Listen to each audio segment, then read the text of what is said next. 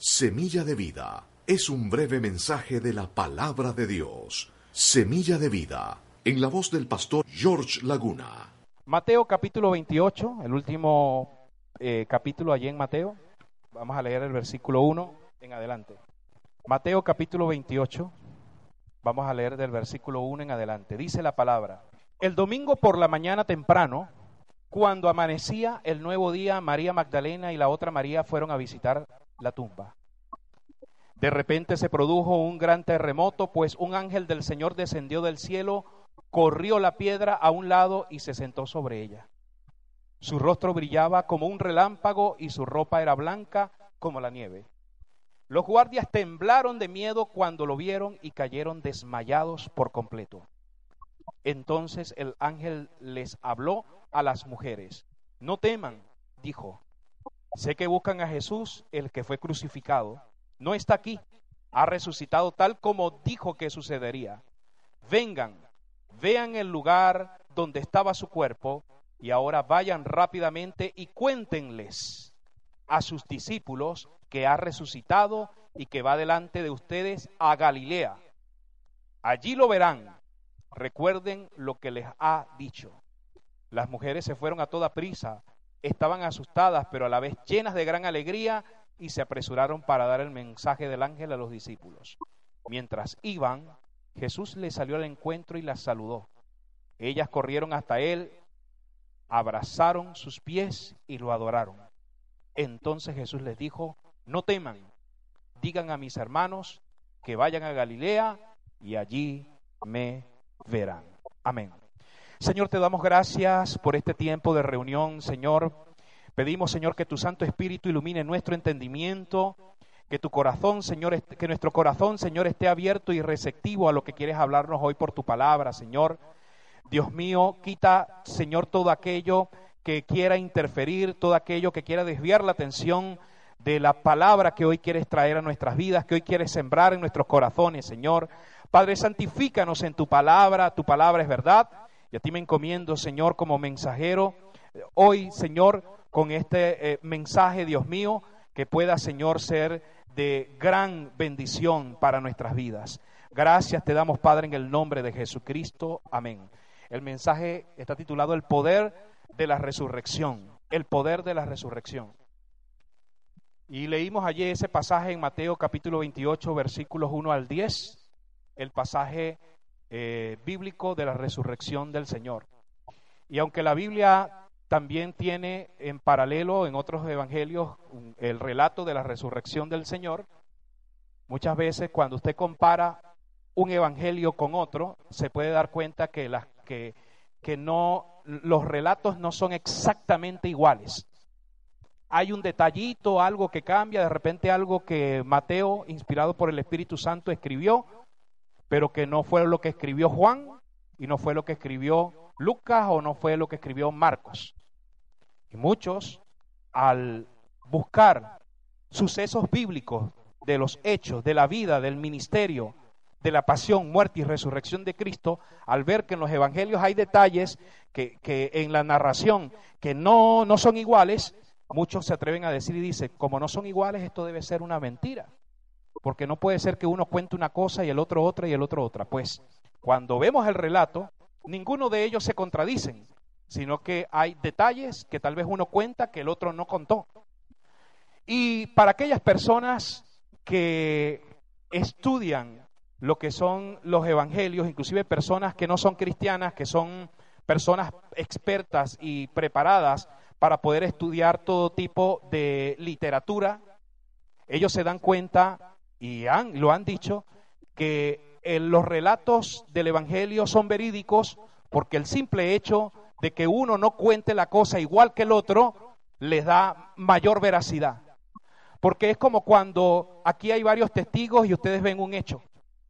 Y después se le llama a cada uno a contar lo que vio y cada uno cuenta lo que vio. Y tal vez uno da más detalle que otro, pero todos vieron lo mismo y todos están hablando del mismo hecho y tal vez ninguno, a pesar de que hablan de forma distinta del mismo hecho, no se están contradiciendo. Eso pasa con los evangelios. Hay detalles que hay, evangelios que en algunos algunos nos dan más detalles que otros. Por ejemplo, la resurrección de Jesús. el hecho de que en unos evangelios se dé más detalles de la resurrección de Jesús que en otros, también es prueba de que son verídicos, de que es un hecho real. Y con respecto a la resurrección de Jesucristo, es un hecho histórico. Jesucristo realmente existió. Jesucristo realmente vivió en esta tierra. Dios hecho hombre, Dios el Hijo, Dios hecho hombre, que es lo que significa su nombre, cuando fue anunciado a María, y tendrás un ser por obra y gracia del Espíritu Santo, y llamará su nombre Emanuel, y la palabra Emanuel significa Dios con nosotros o Dios entre nosotros, o Dios habitando entre nosotros. Así que Jesús no solamente es, como algunos piensan, solamente es el Hijo de Dios, pero no es Dios, no. Jesús es Dios el Hijo. La triunidad de Dios, Dios el Padre, Dios el Hijo y Dios el Espíritu Santo. Que esto nos quede muy claro. Entonces, la resurrección de Jesucristo es un hecho histórico, único, glorioso y sin precedentes. Y es importante por muchas razones. Inclusive la resurrección de Jesús, la vida de Jesús marca la historia del mundo a tal punto que en el, en el, mundo occidental o el, el mundo habla de la historia de antes de Cristo y después de Cristo. Y aún aquellas culturas donde no ven a Jesús como Dios, donde solamente lo ven como un buen maestro, donde solamente lo ven como un profeta. Sin embargo, aún esas culturas y sus libros que ellos consideran sagrados, sus libros sagrados, mencionan a Jesús como alguien especial, como alguien que hizo milagros, como alguien, inclusive el Corán menciona a Jesús como que fue concebido por obra y gracia de Dios, ¿ah? no por métodos humanos, como normalmente nosotros eh, eh, eh, lo hacemos. Hay relatos extrabíblicos que nos hablan de Jesús. Hay relatos históricos, inclusive de gente que era, que en, su época fue contraria al movimiento cristiano, contrario a Cristo, gente que historiadores que no eran cristianos que dan referencia acerca del Jesús histórico, por ejemplo, un historiador judío, Flavio Josefo, quien por supuesto no estaba de acuerdo con la iglesia naciente, con la iglesia cristiana, sin embargo habló de Jesús. Y dice, había un Jesús que hacía maravillas. Habla de un Jesús que hacía milagros y habla de un Jesús que llevaba un mensaje a todas las personas. Así que es un hecho histórico y es verídico, es único, es glorioso y sin precedentes la resurrección de Jesucristo. A diferencia de todas las otras religiones, solo en, el cristianismo su fundador trascendió la muerte y prometió que sus seguidores harían lo mismo. No hay ninguna otra religión en el mundo. Solamente Cristo es quien murió y resucitó. La tumba de Mahoma contiene los restos de Mahoma. La tumba de Buda contiene los restos de Buda. La tumba de nombre quien nombre, sin embargo, la única tumba que está vacía es la tumba de Jesucristo. Y no solamente eso, dijo que quienes pusieran su fe en Él también iban a tener resurrección. Entonces, todas las otras falsas religiones fueron fundadas por hombres y profetas cuyo fin fue la tumba. Pero el fin de Jesucristo no fue la tumba. La tumba no lo pudo contener. La muerte no lo pudo retener. El poder de Dios se manifestó nuevamente. Estuvo solamente tres días allí, enterrado, allí, en esa tumba. Pero al tercer día resucitó, como lo habían, como lo decían las escrituras, como lo habían profetizado cientos de años antes los profetas. Amén. Gloria a Dios. Denle un aplauso al Señor al que venció la muerte, al que venció el pecado, al que venció a Satanás. La resurrección de Jesús nos recuerda su absoluta soberanía sobre la vida y sobre la muerte. Por eso es que el texto bíblico en Apocalipsis dice que Él es quien tiene las llaves de la muerte y del Hades. Y en palabras de Él también dice, yo soy la resurrección y la vida. Como cristianos somos confortados en el hecho de que nuestro Dios se hizo hombre. Murió por nuestros pecados. Fue muerto. sepultado, pero resucitó al tercer día. La tumba no pudo retenerlo. Él vive y ahora está sentado a la diestra de Dios Padre en el cielo. Está sentado en su trono. Y dice la escritura, y le fue dado el nombre que es sobre todo nombre, para que toda rodilla, para que toda rodilla se doble y toda boca confiese que Jesús es el Señor. Él es la cabeza viviente de la iglesia viviente. Dice la palabra en Mateo capítulo 22, versículo 32. Mateo capítulo 22, versículo 32. Citando palabras de, eh, citando al Antiguo Testamento. Dice, yo soy el Dios de Abraham, el Dios de Isaac y el Dios de Jacob. Dios no es Dios de muertos, sino de vivos. Dios no es Dios de muertos, sino de vivos. Quiere decir que si Él es nuestro Dios, estamos vivos, porque nos ha dado vida. ¿Y si dormimos en el Señor? ¿Y si el Señor nos llama a su presencia, estamos muertos? No, Él es Dios de vivos, no es Dios de muertos. Aunque esto físico perezca, hay promesa de resurrección. Y aunque esto físico perezca y vaya a un cementerio o a un tanatorio, Dios es Dios de vivos, no es Dios de muertos. La palabra de Dios nos dice también en el texto de 1 Corintios capítulo 15, versículo 22. Perdón, capítulo, 1 Corintios capítulo 15, vamos a leer del versículo 12 al 22. 1 Corintios capítulo 15, versículos 12 al 22. Son 10 versículos que vamos a leer, la carta, la primera carta del apóstol Pablo a los Corintios, Primero los Corintios capítulo 15, versículos 12 al 22. Leo la palabra en la versión traducción viviente. Pero díganme lo siguiente, dado que nosotros predicamos que Cristo se levantó de los muertos, ¿por qué algunos de ustedes dicen que no habrá resurrección de los muertos? Pues si no hay resurrección de los muertos, entonces Cristo tampoco ha resucitado. Y si Cristo no ha resucitado, entonces toda nuestra predicación es inútil y la fe de ustedes es también inútil.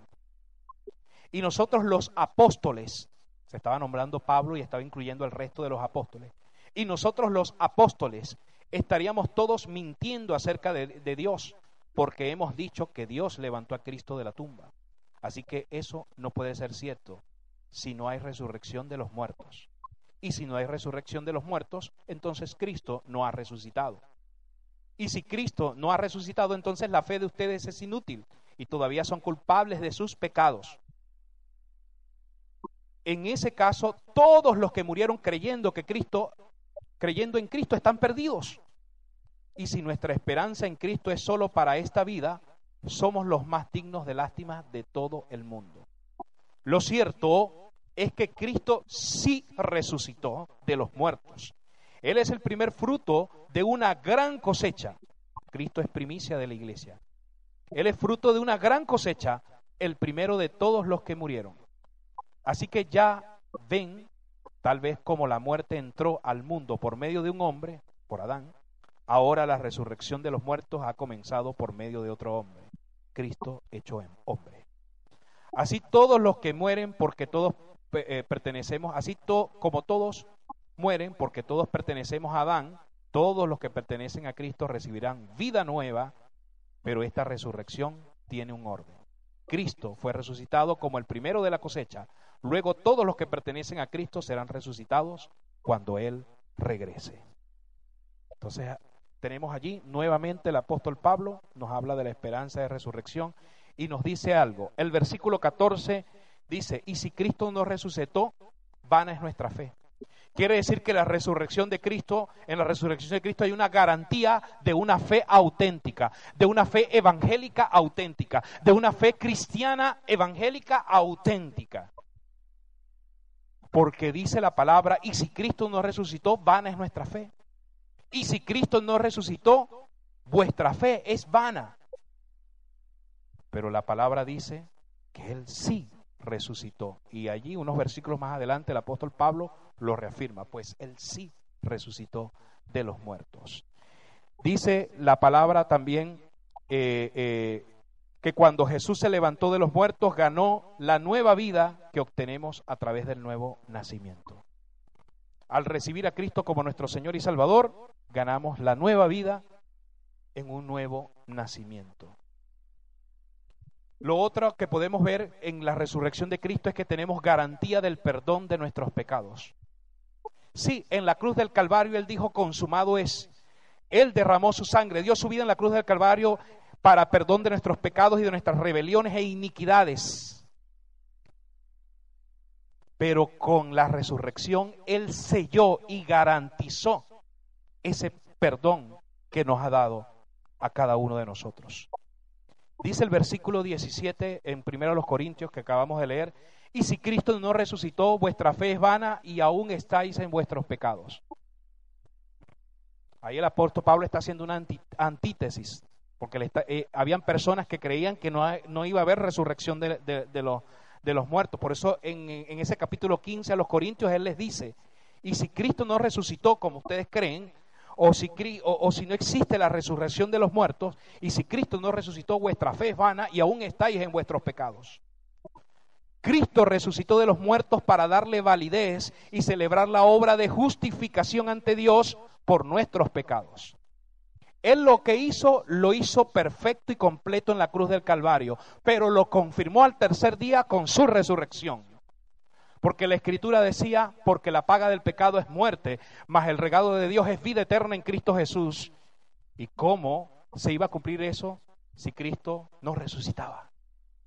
Entonces con la resurrección, Él da la garantía y confirma lo que hizo en la cruz del Calvario. Cristo pagó con su muerte nuestro pecado, pero al resucitar venció la muerte para darnos vida. La semana pasada escucharon de el imperio de la muerte, ¿verdad? En el mensaje de la semana pasada, el imperio de la muerte. La muerte física, la muerte espiritual. La muerte física es producto primero de la muerte espiritual. La muerte física, la muerte espiritual y la muerte eterna, que es la muerte segunda, como en las palabras del mismo Jesús. Pues Cristo le quitó a Satanás el imperio de la muerte. Cuando la palabra dice que Pablo le dice, oh aguijón, refiriéndose a la muerte. ¿Qué es un aguijón? Pregunto, ¿qué es un aguijón? Las abejas y las avispas tienen un aguijón. El, escorpión tiene un aguijón, ¿verdad? Algo punzante, como dice allí, que tiene veneno, ¿no? Y en algunos casos hasta puede matar a alguien, ¿no? Ese veneno. Voy a poner un ejemplo. Pongamos que hay una abejita por aquí volando con su aguijón listo para, para picar, como decimos nosotros, ah, para picar con el aguijón. Y viene el aguijón y le pica, vamos a poner un ejemplo, el aguijón viene y le pica a Berti, pum. La abeja le pica a Berti, pum. Al picarle, la abeja al picarle a Berti con su aguijón, el aguijón queda en el cuerpo de, de Berti y la abeja se va sin el aguijón. Y pongamos que la abeja sigue molesta y quiere seguir picando y me ve a mí. Y cuando me ve a mí me va a querer picar, pero no va a poder porque ya perdió el aguijón.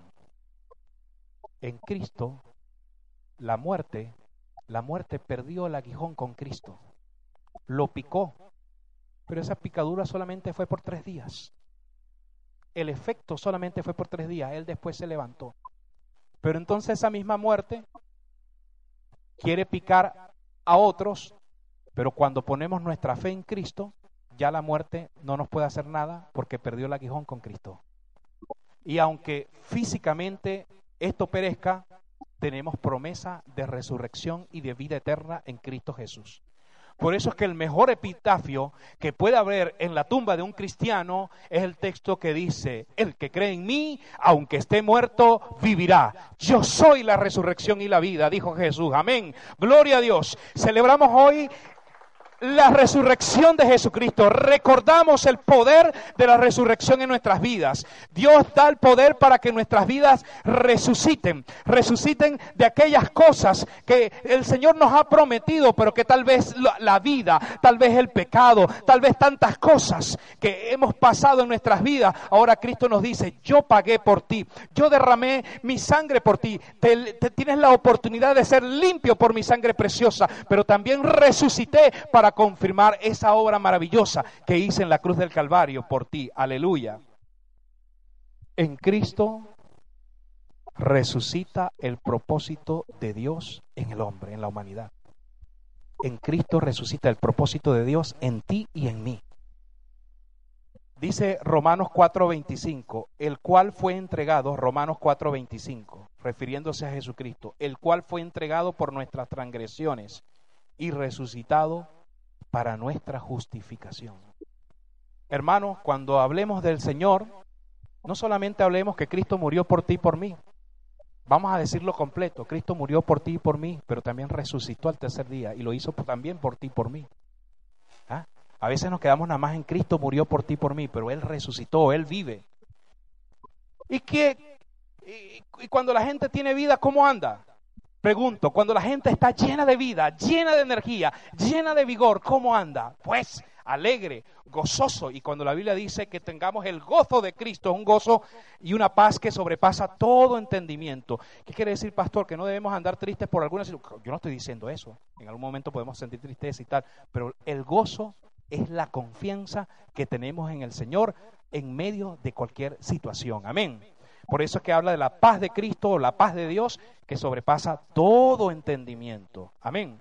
Entonces, si Cristo no hubiese resucitado, sería un impostor y todo el cristianismo sería una falsedad. Sería vano el testimonio de los apóstoles y su predicación, así como nuestra predicación también. Segunda Timoteo capítulo 2 versículo 8. El apóstol Pablo le escribe la segunda carta a Timoteo y en tantas cosas que le dice también le dice esto. Segunda Timoteo, segunda Timoteo capítulo 2 versículo 8. Acuérdate de Jesucristo, del linaje de David, resucitado de los muertos conforme a mi evangelio. Fíjase hasta tal punto el sentido de identidad del apóstol Pablo que él decía de mi evangelio. Claro, el evangelio es el evangelio de Cristo. En eso estamos claros. Solamente existe un evangelio, el evangelio de Cristo. Pero Pablo estaba tan identificado con el evangelio de Cristo, estaba tan identificado con Cristo y con su causa, con su misión, predicar el evangelio y hacer discípulos. Pablo que él decía conforme a mi evangelio, porque nosotros también debemos decir que el evangelio de Cristo es mi evangelio. Amén. Sabemos que es el Evangelio de Cristo, pero ¿cuál es el Evangelio que estamos escuchando? ¿Cuál es el Evangelio en que hemos creído? ¿Y cuál es el Evangelio que debemos vivir? El Evangelio de Cristo. Entonces, conforme a mi Evangelio, Cristo murió, pero resucitó y está vivo. Aleluya. Conforme a nuestro Evangelio. Y por último, hay una garantía en el poder de la resurrección, hay una garantía de que resucitaremos. Dice Juan, Evangelio, según Juan, capítulo 11, versículos 25 y 26.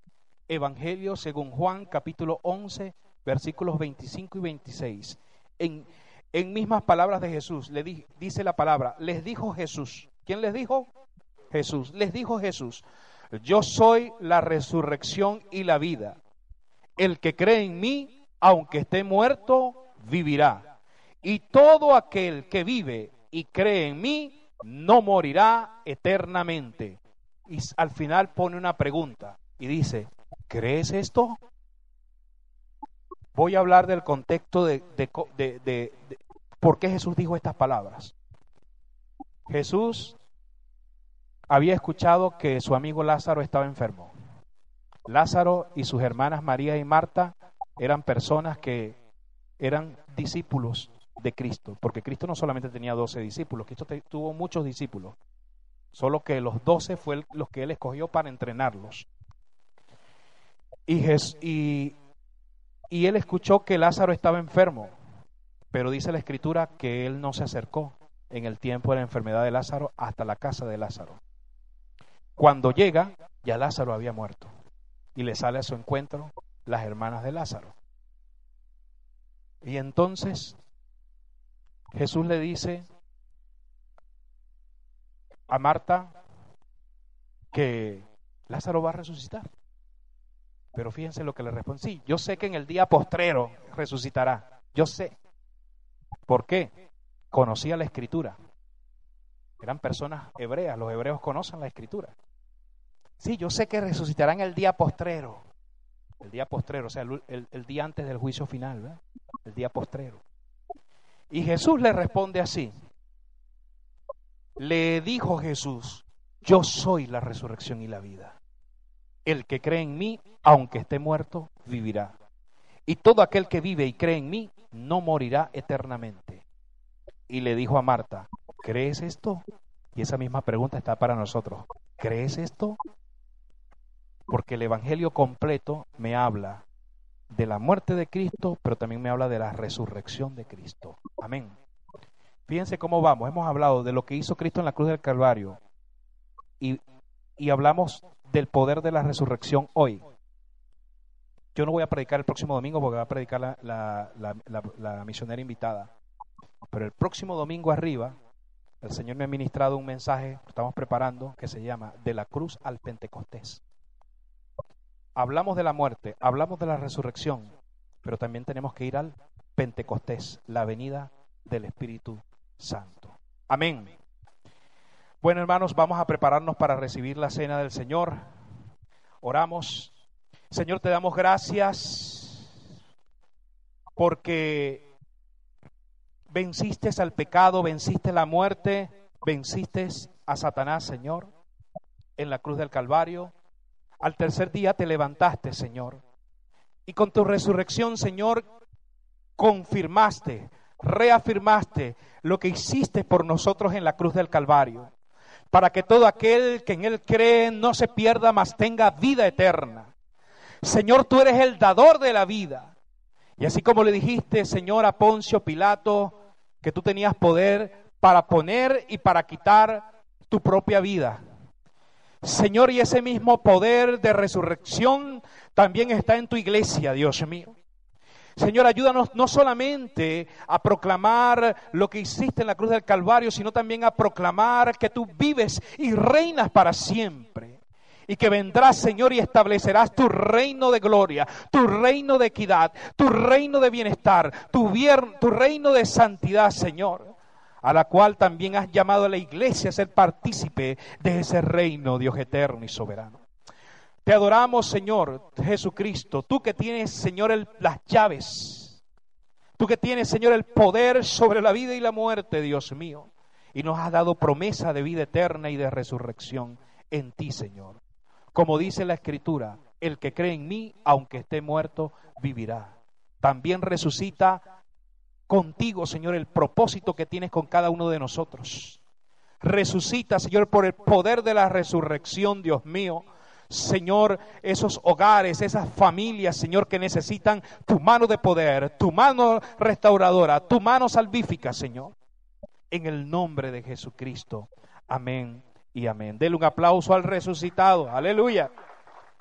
Semilla de vida es un breve mensaje de la palabra de Dios nuestro deseo es que Dios cumpla en ti su propósito. La fe viene por el oír y el oír por la palabra de Dios.